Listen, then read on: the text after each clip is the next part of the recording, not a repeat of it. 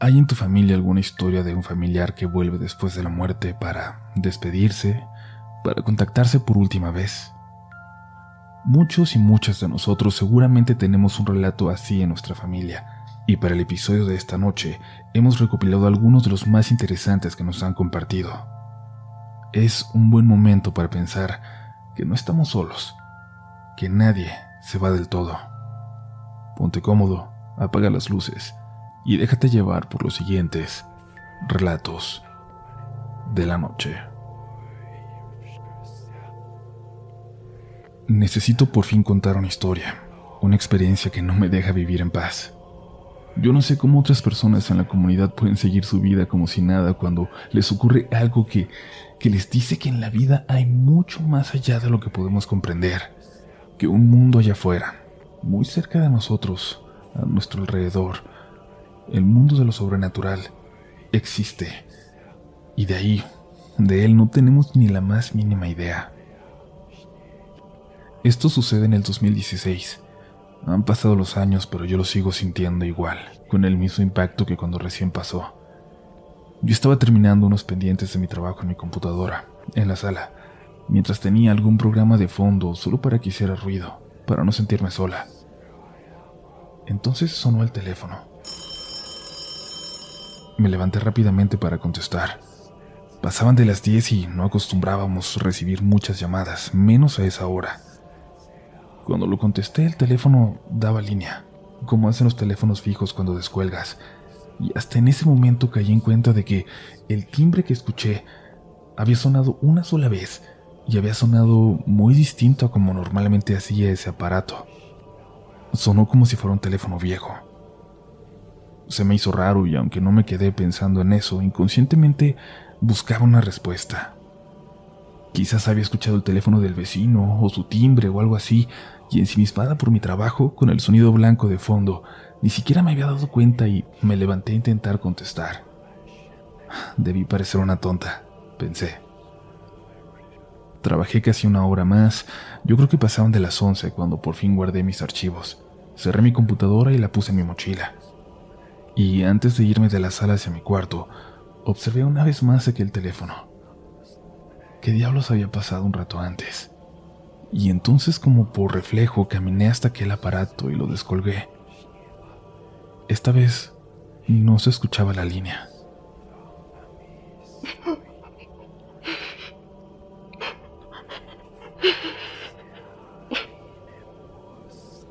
Había una voz llorando, claramente del otro lado y como no había escuchado ningún timbre esta vez, lo primero que pensé fue que a mi mamá le ocurría algo y había descolgado el teléfono en su cuarto y estaba intentando marcar.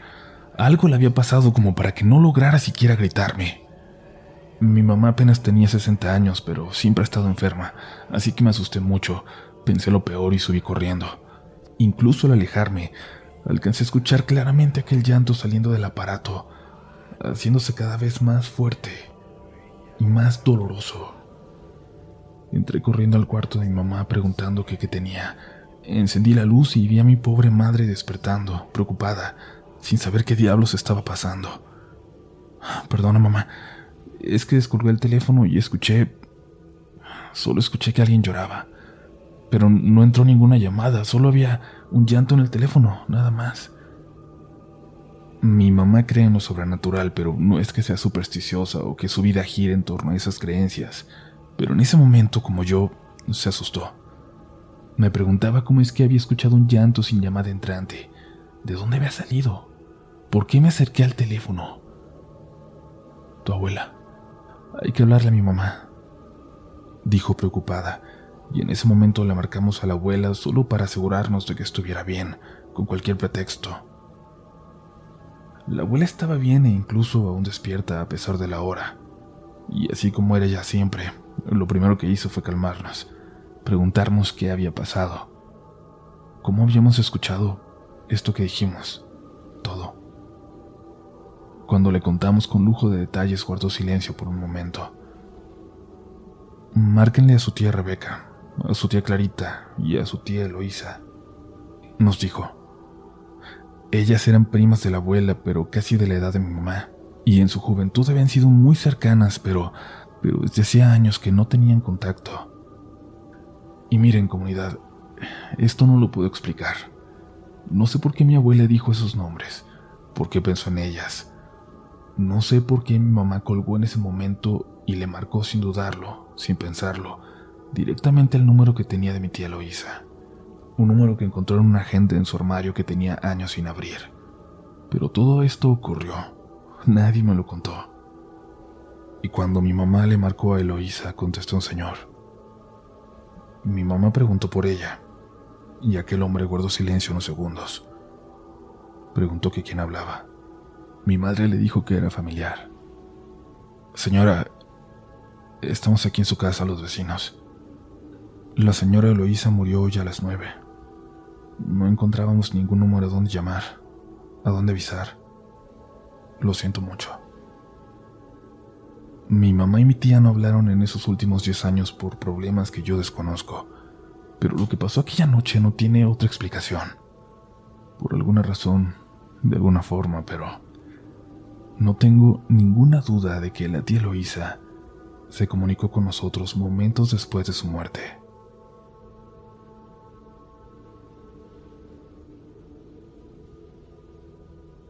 Lo que voy a relatar pasó cuando yo tenía 12 años. Apenas estaba entrando a la escuela secundaria. No tenía muchos amigos y en eso me parecía mucho a mi mamá. Vivíamos en una casita las dos solas con nuestro gato Bombón como única compañía. Siempre le voy a estar agradecida a ese animal. Ese gatito fue nuestro sustento emocional por todos esos años. Él no sabía andar mucho afuera. Siempre estaba dentro de la casa no nos gustaba sacarlo porque cazaba pajaritos y siempre hemos sabido que los gatos que andan sueltos afectan mucho al ecosistema porque son una especie invasora. Así que él nunca salía. Pero además, al cambiarnos a esta casa, nos dimos cuenta pronto que la calle estaba llena de perros bastante bravos que siempre andaban sueltos. Era molesto para toda la gente, pero, pero era peor para los pobres gatos, los que pasaban por ahí que siempre terminaban escapando por muy poco salvando la vida.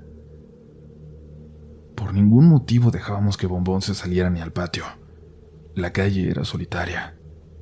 En ese entonces la mitad de los terrenos estaban baldíos, por eso podíamos pagar el alquiler ahí. Y bueno, al menos todos los perros la hacían segura porque ningún tipo de fuera se atrevía a entrar a esa calle a robar. Los perros siempre los corrían. Una noche estábamos preparando la cena, yo lo estaba ayudando cuando tuve un accidente. Se me cayó una olla con agua que gracias a Dios todavía no estaba hirviendo pero se me cayó en el pie y yo no podía dejar de gritar por el dolor y sobre todo por el susto.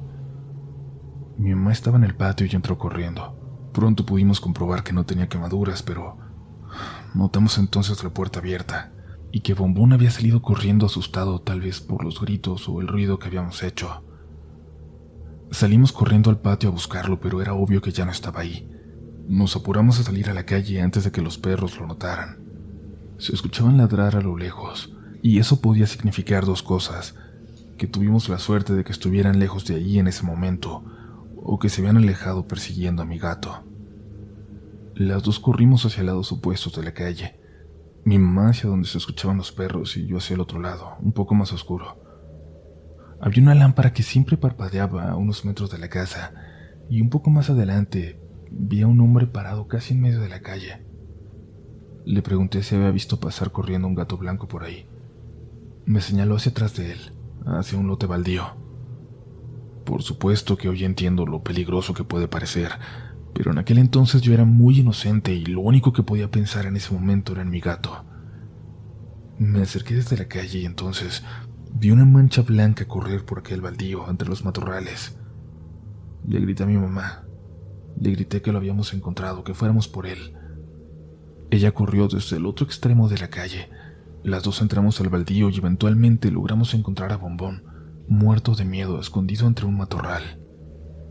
Nos apresuramos intentando llegar hasta él antes de que volvieran los perros que específicamente en ese terreno pasaban mucho tiempo. Los escuchamos acercarse. Tuvimos que salir con mi gato en brazos por el otro lado de la calle y rodear toda la cuadra para volver a casa y no toparnos con aquellos animales. Al volver a nuestra calle, aquel hombre se había parado en medio de esta a lo lejos, en el mismo lugar, justo donde no lo alcanzaba la lámpara que parpadeaba, Le agradecí con las manos desde lejos y la figura levantó la suya. Mi mamá me preguntó que quién era porque no lo reconocíamos y yo le dije la verdad, que nunca le vi la cara. Solo vi la figura a unos metros cuando le pregunté y me señaló hacia el baldío. Y cuando mi mamá pasó corriendo hacia allá, ni siquiera lo había visto. Había algo en aquel hombre que le aterraba a ella, pero al mismo tiempo le parecía familiar. La silueta, lo que yo vi, parecía tener un sombrerito de palma, como los que usa la gente que trabaja en el campo, y una camisa muy larga.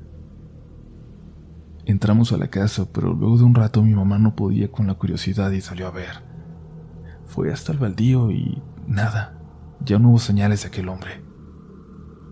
Esa noche, eso sí, recuerdo que nos despertó un sonido que parecía venir del patio en la madrugada.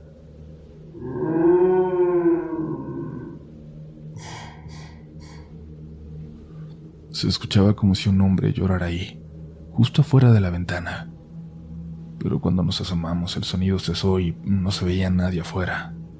Tampoco los perros ladraban en la calle como acostumbraban cada que se escuchaba un sonido extraño por ahí. Todo esto habría acabado como una experiencia extraña, de no ser porque meses después mi mamá se encontró con un primo. Este le dio la noticia de que su papá, mi abuelo, había muerto meses atrás. Mi mamá no lo veía desde que era una niña, desde que él la dejó al cuidado de la abuela la abandonó.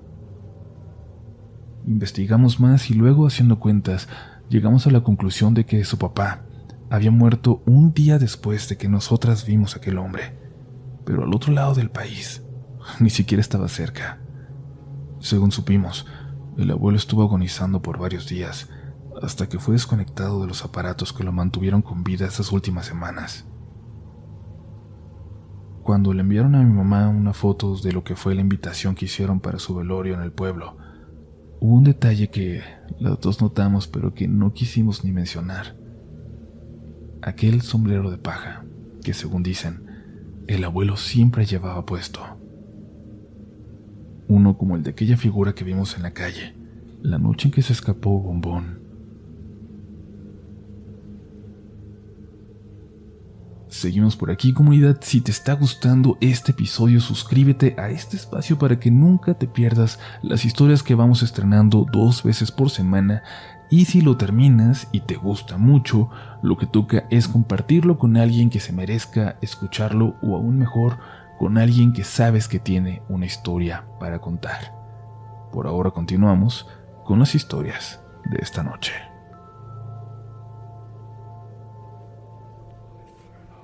Aquella noche en que mi papá murió, mi mamá y mis hermanos éramos los únicos que estábamos con él en el hospital. No fue su segunda esposa ni los hijos que tuvo con ella. Cuando nos dieron la noticia de que había fallecido, cuando lloramos y nos abrazamos, luego fue momento de tomar fuerzas, de continuar con trámites y con todo lo necesario. Mi madre me mandó a la casa donde mi papá vivió sus últimos años él solo. Me pidió que le buscara un traje o algo que pudieran ponerle para el velorio. Nunca había ido a su casa. Fue muy extraño para mí. Su casa era... Su casa se parecía mucho a la nuestra, acomodada igual. Y bueno, es que teníamos mucho de él. Fui hasta su recámara. Olía a él, por supuesto. Olía a su loción, pero no sé, fue como si lo sintiera ahí. Busqué el único traje que tenía y me di cuenta de que había un suéter sobre su cama. Un suéter que había dejado ahí pensando en, ponerse después. Me acosté ahí y abracé aquella prenda. Era... Era como si lo estuviera abrazando a él. Como si tuviera una oportunidad más de abrazarlo por última vez.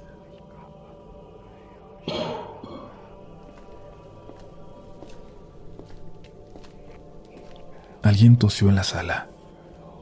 Alguien se acercó caminando por el pasillo hacia donde yo estaba.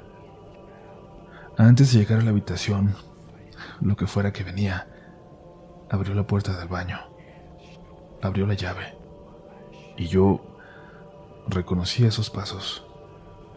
Era mi papá.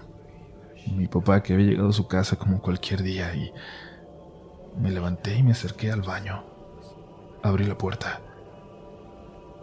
No había nadie, pero la llave de lavamanos sí estaba abierta. Y en ese momento supe que no lo imaginé, que no imaginé nada. Cerré la llave, regresé al cuarto por el traje y apagué las luces. Apagué todas las luces en esa casa antes de salir. Cuando la atravesé en la oscuridad me sentí observado muy claramente. Él estaba ahí. Eso nunca se lo conté a nadie hasta hoy, que me atreví a compartirlo con la comunidad. Ustedes han sentido de cerca un fantasma. Cuando mi abuelita se murió, mi abuelo se deprimió mucho. Habían pasado toda su vida juntos, 60 años. Sabíamos que teníamos que estar muy cerca de él, y aunque todos vivimos en la misma calle, cuando mi abuelo empezó a contarnos que mi abuela seguía en la casa, que no se había ido, supimos que era momento de ponerle mucha atención. Creo que todos hemos escuchado historias de cómo una pareja de viejitos se va con poco tiempo de diferencia, de cómo el que se queda no puede con la tristeza de seguir solo, y eso era algo que no nos íbamos a permitir. Mis abuelos siempre han sido la guía de la familia, y no podíamos perderlos a los dos. Todo el tiempo había alguien en casa con mi abuelito, para que se dejara de visiones. Pero sucedió algo muy extraño. Resultaba que no solo seguía convencido de que la abuela seguía ahí, sino que cada persona, cada familiar que se iba a cuidar de él, salía de la casa convencido exactamente de lo mismo. Cuando mi hermano y a mí nos tocó ir a cuidarlo, llegamos con una misión, ayudar a hacerlo entrar en razón. Él fue profesor de ciencias naturales por décadas, siempre fue una persona del lado de la ciencia. No podíamos dejar que poco a poco fuera perdiendo la razón. No nos gustó ver lo que eso hizo con mi otra abuela por parte de mi papá que justamente murió sufriendo de demencia senil, algo que fue muy doloroso para toda la familia. Y recuerdo que desde que llegamos con mi abuelito para hacer el desayuno, nos contó que la abuelita anduvo haciendo mucho ruido toda la noche. Quién sabe qué anda buscando en el patio su abuela. Yo creo que se murió muy preocupada por sus flores, porque pensó que yo las iba a dejar secar, y por eso sigue andando por ahí hasta en la otra vida las quiere cuidar. Nos llamó la atención eso que dijo, porque a pesar de que decía como una certeza que la abuela seguía en la casa, él era consciente de que ya estaba muerta. Y no sé, creo que antes de eso habíamos imaginado que lo que él quería era hacer como si siguiera viva. Decidimos mi hermano y yo no confrontar esa idea y simplemente no le seguimos la corriente. No le preguntamos más. Tampoco le dijimos que no era posible o que los fantasmas no existían. Nos enfocamos en ayudarle con su rutina, y él estaba eligiendo ropa suya que tenía para donar. Se había encontrado de repente con que la abuela nunca tiraba sus cosas. Apenas lo había descubierto, y ahora había cajas y cajas de ropa del abuelo que seguramente a alguien más sí le podrían servir. Le ayudamos a ordenarla, a revisarla, mi hermano tomó un viejo saco y se lo puso, y le quedó tan perfecto que parecía que hubiera sido mandado a hacer para él. El abuelo le dijo que se lo quedara. Se empezaba a acabar la tarde cuando nos dimos cuenta de que no habíamos comido. Encargamos algo porque era muy tarde para hacer. Nos fuimos los tres al comedor y platicábamos ahí de todo y de nada, mientras bebíamos limonada que mi hermano preparó. Frente a nosotros, en el techo de la cocina, como siempre a esa hora, veíamos el reflejo de la fuente del jardín, el reflejo del agua moverse con la luz del atardecer. Luego vimos algo más, un reflejo que de sobra conocíamos. Ahí viene tu abuelita, mira, nos dijo mi abuelo. Cada que la abuela regresaba del patio de atrás, y atravesaba el pasillo junto a la casa hasta llegar a la parte de enfrente para dar vuelta y entrar. Cada que lo hacía, su reflejo, su sombra, se podía ver en el techo por toda la luz reflejada en el piso del patio. Ese reflejo se veía todavía con más claridad en tardes como esa, a esa hora, con el reflejo del agua de la fuente. Les juro que vimos su silueta en el techo. Les juro que eso indicaba que la abuela físicamente iba caminando por el pasillo. Mi hermano y yo volteamos por instinto hacia la ventana de enfrente, al final del pasillo, esperando que la abuela pasara en cualquier momento por ahí, que diera la vuelta. Mi hermano incluso se puso de pie, pero ella nunca pasó. Mi abuelo nos tomó de los hombros. No se puede ver, solo su reflejo.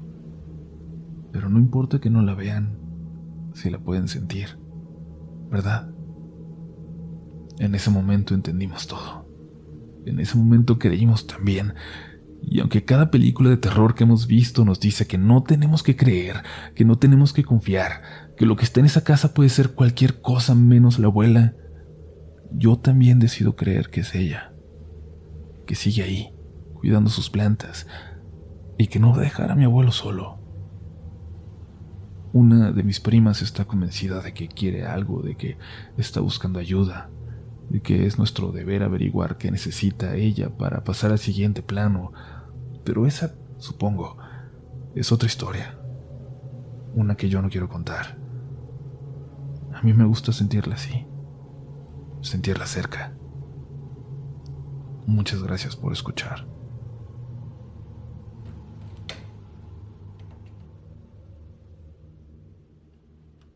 En Sherwin Williams somos tu compa, tu pana, tu socio, pero sobre todo somos tu aliado, con más de 6.000 representantes para atenderte en tu idioma y beneficios para contratistas que encontrarás en aliadopro.com. En Sherwin Williams somos el aliado del PRO.